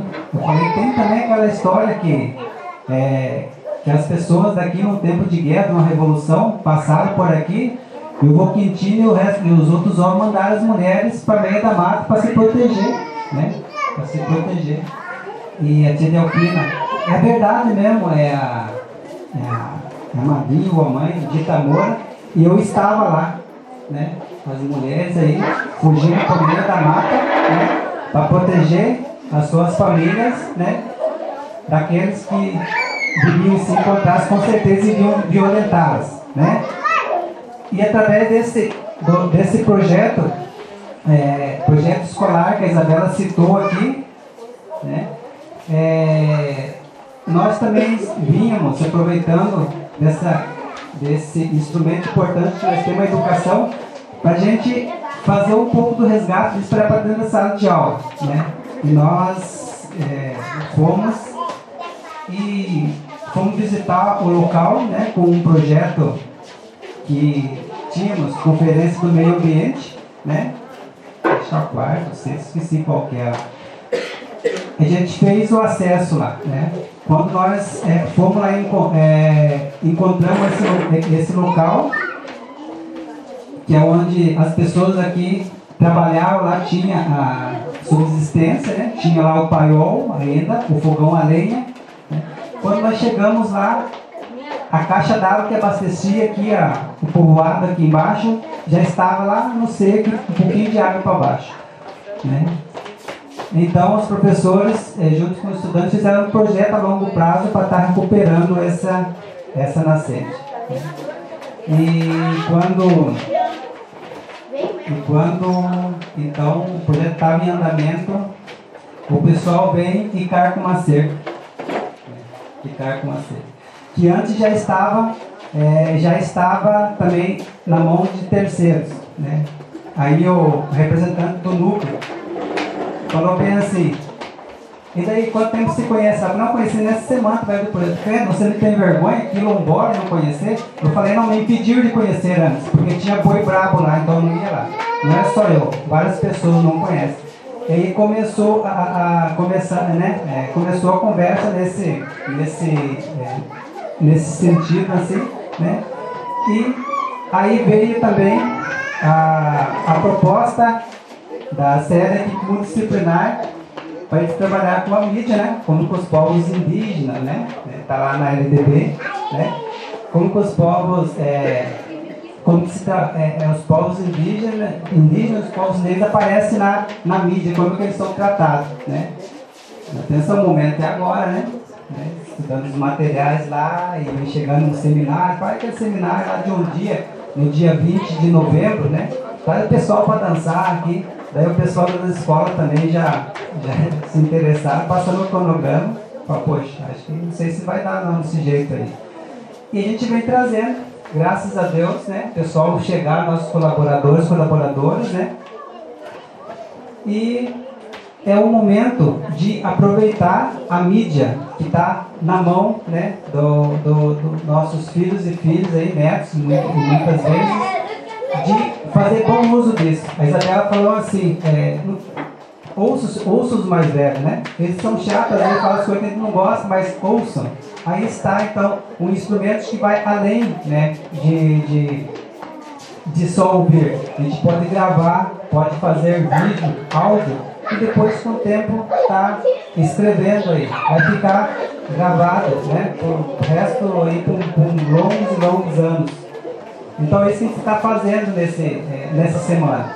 Usar a, a, a mídia. Então, aproveito aqui para alertar os pais e mães, né? É, que têm seus filhos que estão lá muito tempo com o aparelho celular na mão. Veja que de fato eles estão colocando em prática o que estão aprendendo na escola nessa semana. Deixe eles que usem bastante e olhem lá. Nós temos aqui profissionais que vieram preparados para estar ajudando para fazer o bom uso o bom uso desse aparelho. Iniciaram hoje, né? Já foi transmitido o trabalho daqui ao vivo com a rádio, rádio Camera, é isso? Rádio Camera. Já tem um link lá. Fala para eles baixar o link para vocês ouvirem. Tem que também baixar lá, né?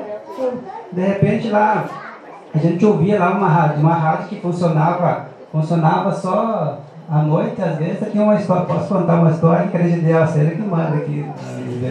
Tá ali. Daí tinha o pessoal fizeram um mutirão, um bailão, sabe? E daí tinha o sanfoneiro, a sanfona, cavaquinho, pandeiro. Então o camarada pegou e foi pra. E foi pra, foi pra casa, tomou um banho, ligou o rato, tava tocando um modão lá de sanfona. Ele falou, ah, esse daqui o pessoal ainda não sabe lá.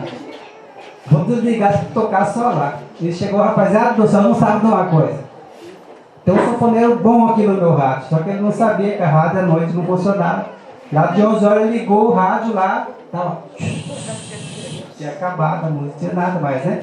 Assim, é, isso veio parar aqui no Quilombo, né? No Quilombo é uma coisa maluca, né? Eu tinha vontade de conhecer uma, é, um estúdio de rádio.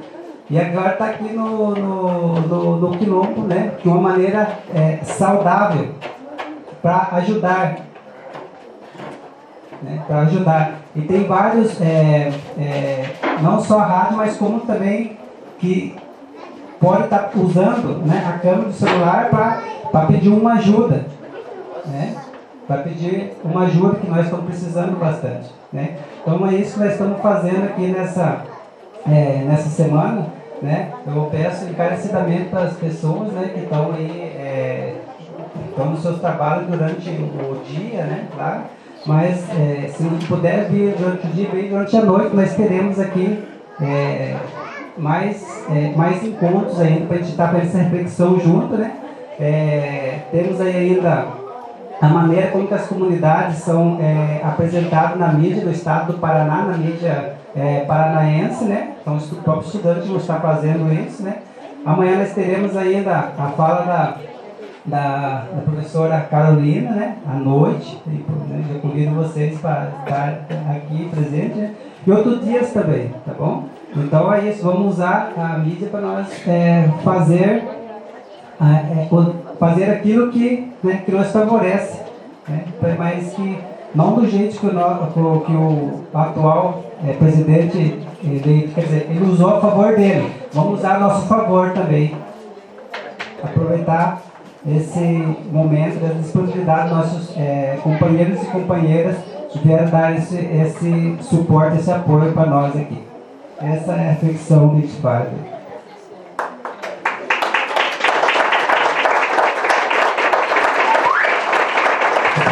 Também tem uma. Né? A Fezena vai estar falando? Né? Pessoal, é... eu quero falar, uma... falar mais uma coisa para vocês, porque eu estava vendo que uma gurizadinha da, da escola mesmo dispersou. Eu queria falar para vocês, principalmente os estudantes, que a gente está num momento tá, de fragilidade da escola. A gente tem 28 alunos, né? e o governo que está entrando, ele quer fazer cortes. né? Então, a luta da comunidade para construir a primeira escola, a- as duas escolas, né? tem duas escolas é, quilombolas no Paraná, são poucas, né? Foi muita luta. Né? E essa escola, que é referência, ela está muito frágil. Ela pode ser fechada diante do governo que está chegando. né? Então, eu estou falando para vocês, para vocês terem dimensão da situação que a gente está. A gente, a gente fala né, da nossa história e tal, mas a gente tem que ter também muito ciente, muito, muito explícito as dificuldades que a gente que a gente vai ter que enfrentar. E vocês, vocês, a gente, a gente é novo, né? Vocês são novos. Vocês não tiveram que andar quantos quilômetros vocês andavam com o pai? 15 quilômetros. Sol e chuva para estudar. Agora a escola está aqui, ó. E a gente conta com vocês para a gente manter ela aqui. Para a gente fincar essa escola aqui, porque ela não é só desses 28 alunos. Ela é, como a Isabela falou, ela é uma escola de, de referência para quilombos de todo o Brasil. Então, a gente tem uma responsabilidade. E a responsabilidade de vocês, a primeira, por mais difícil que às vezes seja ficar parado escutando, é essa. É ficar aqui, fazer a resistência, ó, aprendendo. Então a gente tem que fazer esse, esse exercício. E, né, como o compadre falou, a gente está aqui no momento de pensar a mídia, de pensar os instrumentos que vocês dominam mais do que nós, de como fazer a luta. Né? Então a gente pede que vocês estejam aqui para fazer a luta junto, porque a gente precisa de vocês.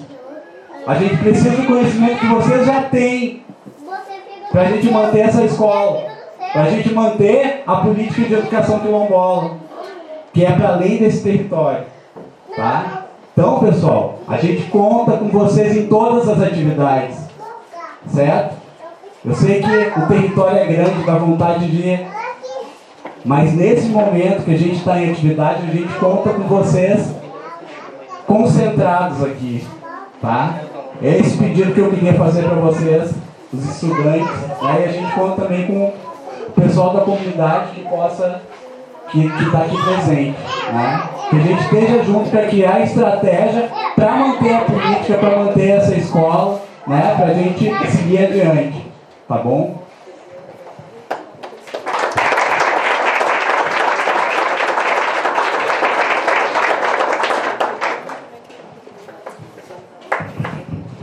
Pessoal, é, assim temos uns tempinhos ainda, o pessoal está preparando o jantar ali.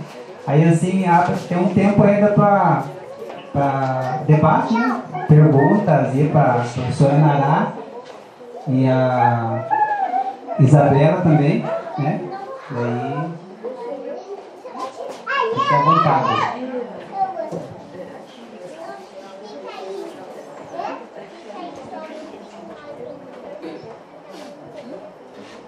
Alguém da comunidade, professoras, pai, mãe. Boa noite a todos.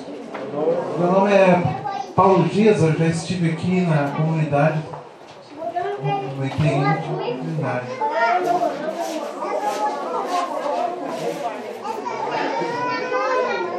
Então, é...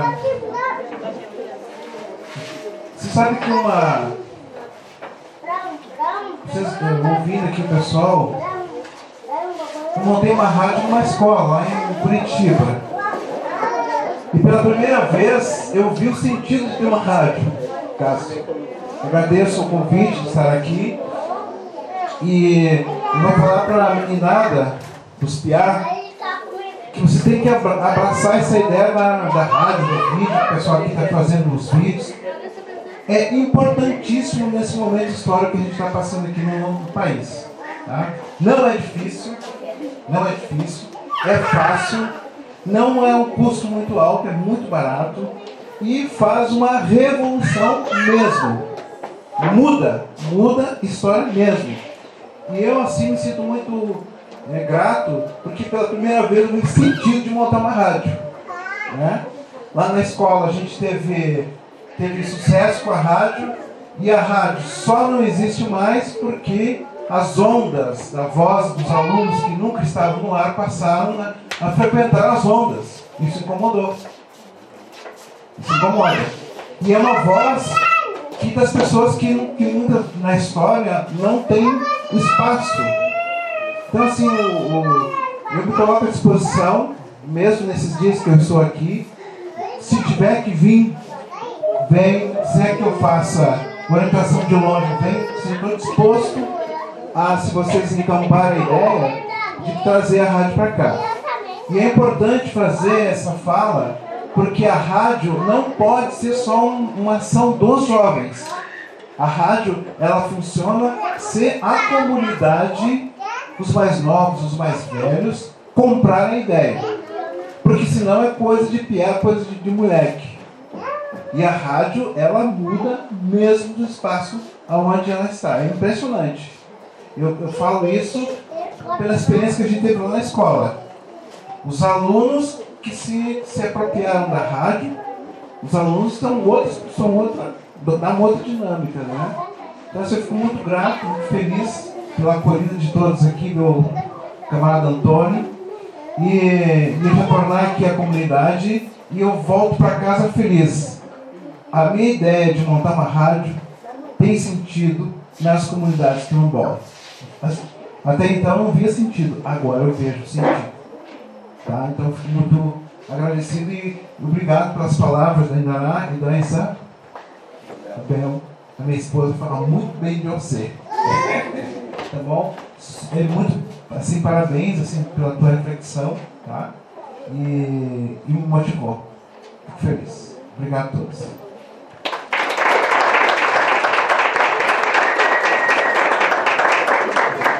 Pergunta ali? Cadê o pessoal da pergunta? Sumiu? Cadê a Rosilane? Fazer uma pergunta. A Lisiane. Thaís. Cíntia. Tiago. Pergunta? Tem pergunta. Vai lá. É, eu queria perguntar para você é o seguinte. Né? Sabemos que a sua, sua exposição que você colocou aqui é, enriquece né, todo o histórico dos quilombos que muitas vezes a gente fica se perguntando. Né? Muitas pessoas têm uma resistência sabendo que mesmo diante da, do direito, né, depois que da Constituição no Brasil, é, vem demonstrando as comunidades quilombolas que onde estão sendo pesquisadas e diante de todo esse cenário né, do trabalho e que vem se apresentando e todo o que tem acontecido já de positivo né, diante das comunidades, mas ainda sabemos que tem bastante resistência. Devido a algumas pessoas que às vezes se incomodam, né?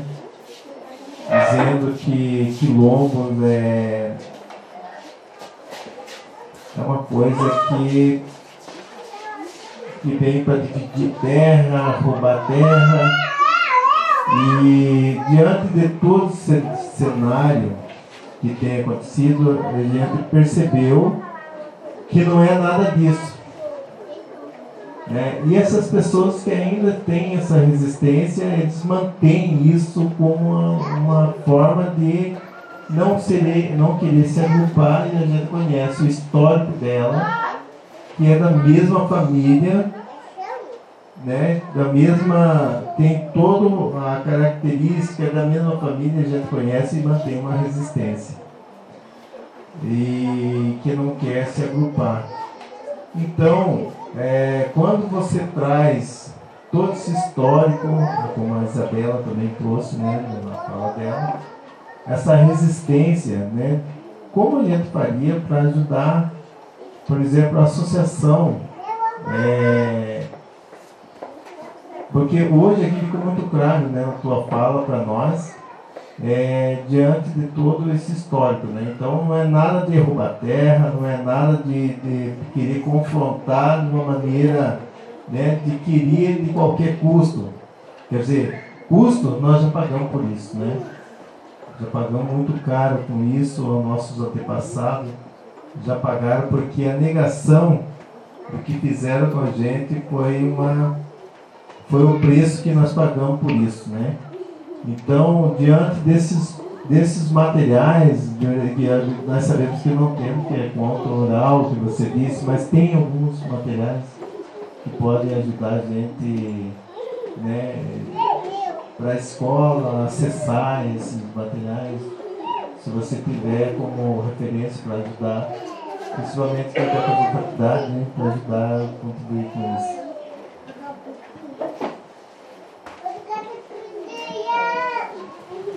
É muito interessante a pergunta, bastante difícil também, mas porque a minha contribuição enquanto pesquisadora, né, autônoma, era parte da História Geral da África. Então, a indicação de leitura, que foi uma experiência muito boa que eu tive, é, com o mestre Jairo, de que o ponto de partida é História Geral da África. São oito volumes publicados pela Unesco em 1980 reeditado agora pela Ática, disponível pelo MEC na, na internet. São oito volumes, dá um total assim de, de mil páginas cada um, cada volume. E esse é o ponto de partida. Nós vamos entender os impérios, os reinos, a literatura oral, a literatura escrita, porque às vezes não, não aparece para nós a, a questão da, da, da literatura escrita da, do continente africano, tem muita coisa escrita. Então, ah, depois o MEC disponibilizou esse material todo na internet e as escolas receberam é um condensado dessas 10 mil páginas em dois volumes. Isso, né, Benedito? Em dois volumes, tá? Quem quer uma, uma pesquisa mais rápida, vai nesses dois volumes. Uhum. Depois nós temos é, Quilombos de Clóvis Moura. É o livro Quilombo. Então, Clóvis Moura foi, é, o grupo de trabalho que eu participei para pesquisar os quilombos no estado do Paraná, para encontrar, para mapear, para é, apontar políticas públicas, recebeu o nome deste sociólogo, né, é, é, pesquisador Clóvis Moura. Então ele tem o livro Arquilombos. Hum, tem algumas outras, outras leituras que são mais difíceis. Talvez vocês tenham, tenham tido aqui na, na biblioteca. A, a questão terra e sangue, é isso? Que está tá lá de, de, de Guarapuava. Que é a história do, da cidade de Guarapuava. É, obrigada. Sangue e espírito dos antepassados. História da, de Guarapuava, incluindo ah, a questão das terras do Paiol Teia. Depois, pode me ajudar, Carlos? Depois nós temos algumas pesquisas, uma pesquisa da professora de Londrina, da Universidade de Londrina, Sônia, que é sobre quilombos de, de Palmas. Dá uma olhadinha lá, é, Sônia Maria, da, da Universidade de, de Londrina. E tem o, outros, eu vou ficar devendo, né, algumas outras, algumas outras indicações que pode, posso ter mandado posteriormente, mas nesse momento, assim, de dizer, olha, bate ali, e o livro é, Quilombos do Paraná, que é o livro relatório dos trabalhos de cinco anos do grupo de trabalho Clóvis Moura. Ali nós vamos encontrar as, as comunidades já reconhecidas e aquelas que ainda estavam é, esperando reconhecimento e, as, e os indicativos de comunidades, que ainda faltavam pesquisar e, o, e foi cortado pelo governo é, atual. Então, a Quilombos no Paraná, disponível também é, pela internet. Pode acessar livro Quilombos do Paraná vai encontrar fundação. É, como as pessoas é, chegaram naquela, naquelas terras. A cultura, a tradição de cada comunidade uh, os conflitos de terra e cidadania. Uh, a questão da cultura entra, entram as, as danças, as romarias, os, o que plantam, o que, como, como se comportam essas pessoas dentro das suas. Então, a valorização da terra como, como conquista e como fruto de trabalho. Né? mais do que isso, daí eu fico devendo para mandar posteriormente ou no meu, no meu contato por e-mail ou pelo Face, né? Pode ser? Bacana ali na, na escola, de Liberdade por um Fio, que é Flávio, organizado pelo Flávio Gomes. Então, por favor, é. não vamos dividir, socializar. É, é, ali é um livro grossinho, assim, ó, Liberdade por um Fio. Flávio Gomes é o organizador. Daí ele tem. É, são vários artigos de quilombos no, no Brasil, quilombos históricos. Né?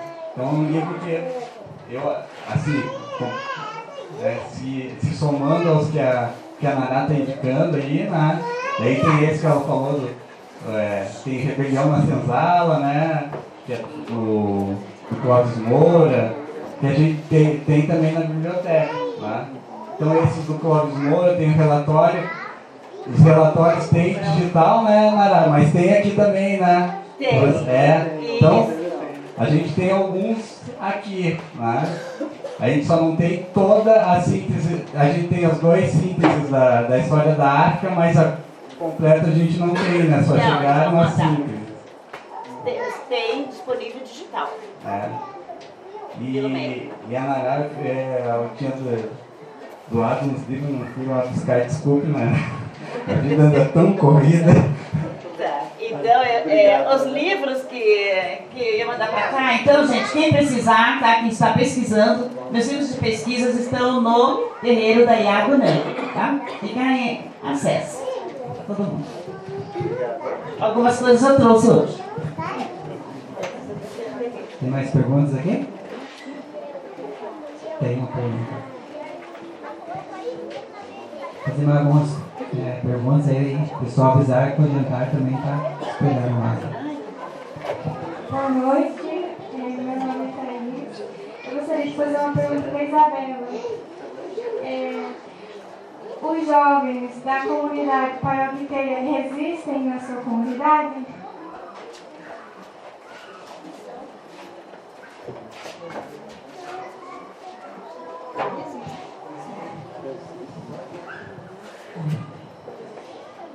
Quando eu falo resistir, eu quero dizer que tem várias formas de resistir. Tá?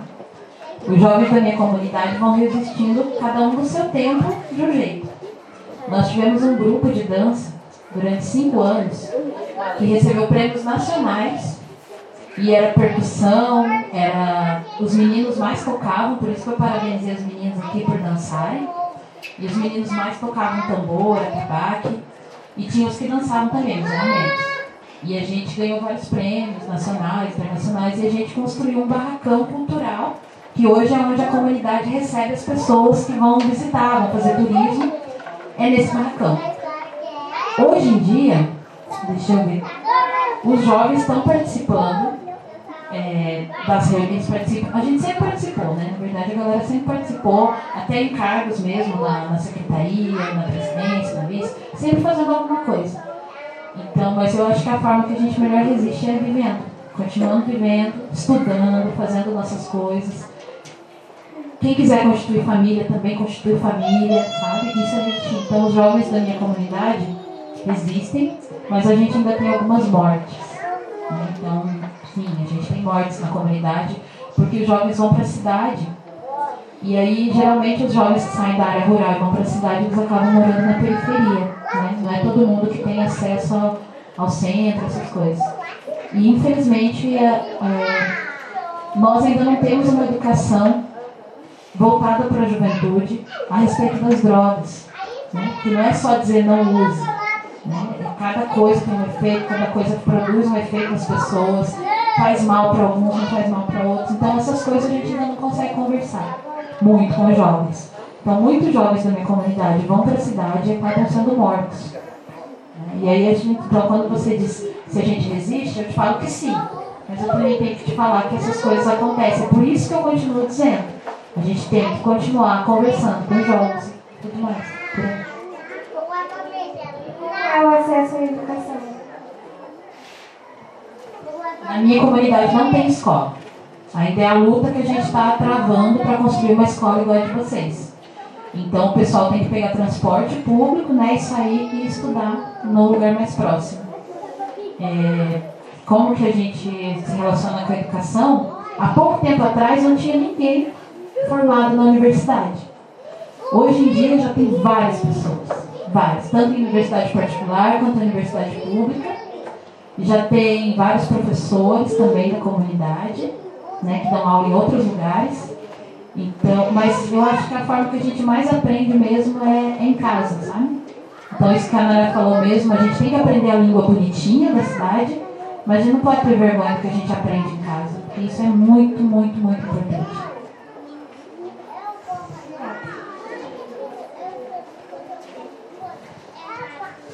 Tivemos aí duas perguntas, né? Uma para cada uma, passando. E né, só quero antecipar aqui as, a, os trabalhos de amanhã. Né? Nós continuamos ainda com as oficinas com o professor Paulo, né? vai estar, continua com a gente, o Paulo Dias. Né? Amanhã teremos também a, a Mariana Kazan, né? que vai estar com a gente também, trabalhando a questão da mídia. A Giorgia continua com a gente, né? Iniciou hoje, né? O trabalho continua com a gente, né? A, a Fabiane também, lá do, do grupo de estudo, é, Joana Andrade, também tem a oficina amanhã com a gente, né? E durante a semana aí, é, né, o professor é, Rômulo vai ficar um bom tempo com a gente também, né, professor? Vai estar tendo participação na, na quarta-feira, né? Quarta-feira também, professor Rômulo, né? Agora deu certo, professor. Terceira tentativa. deu certo. Agora vai. Mas é isso, pessoal, então. E temos também aqui, a, pra gente fechar, a, tem uma paródia, né? Com o estudante do, do ensino médio, do ensino fundamental. É, eles passaram para mim aqui. O pessoal fala que o nome da paródia. Resistência para viver, né? Oi? É, resistência para viver. A paródia tem, tem a ver com os projetos de aprendizagem que nós estamos trabalhando este ano, tá bom? Meninos, com vocês aí.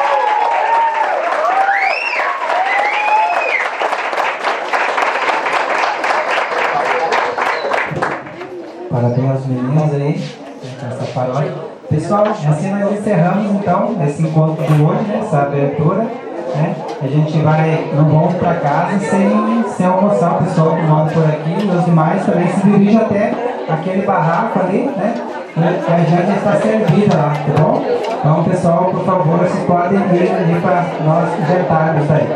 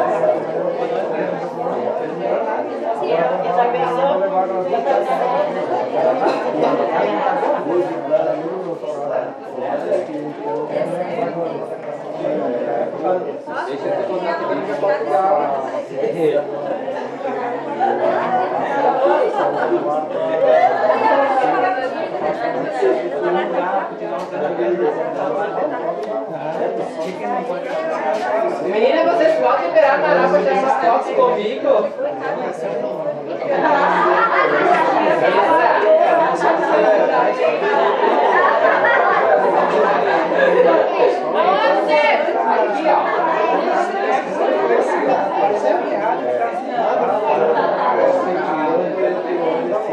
Dia pra mim, ô.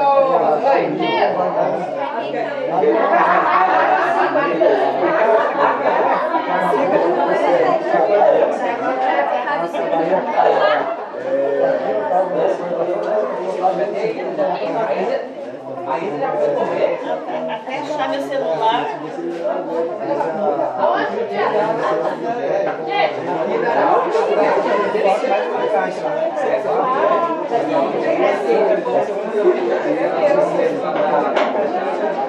Tirar uma foto.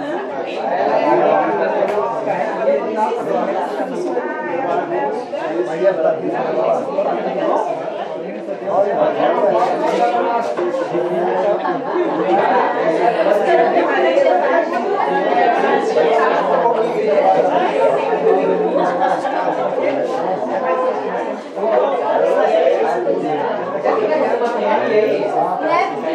foto.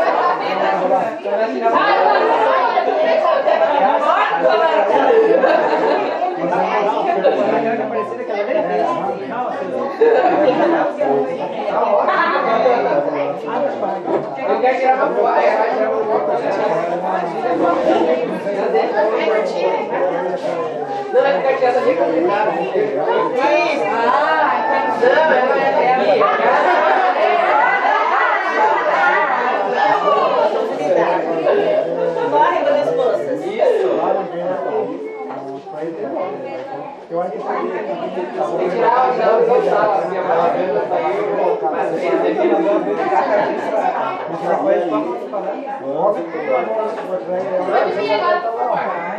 Depois tem que fazer um Nossa!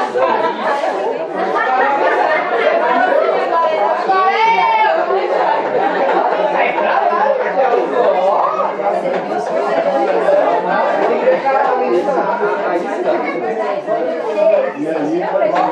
Cara, esse tá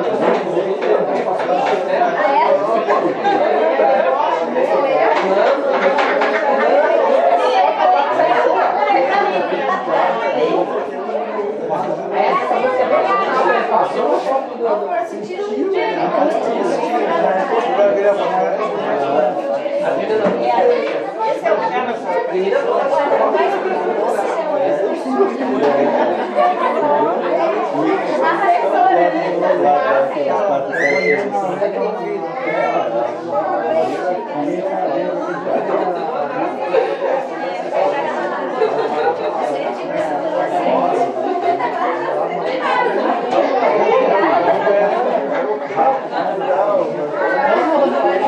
não.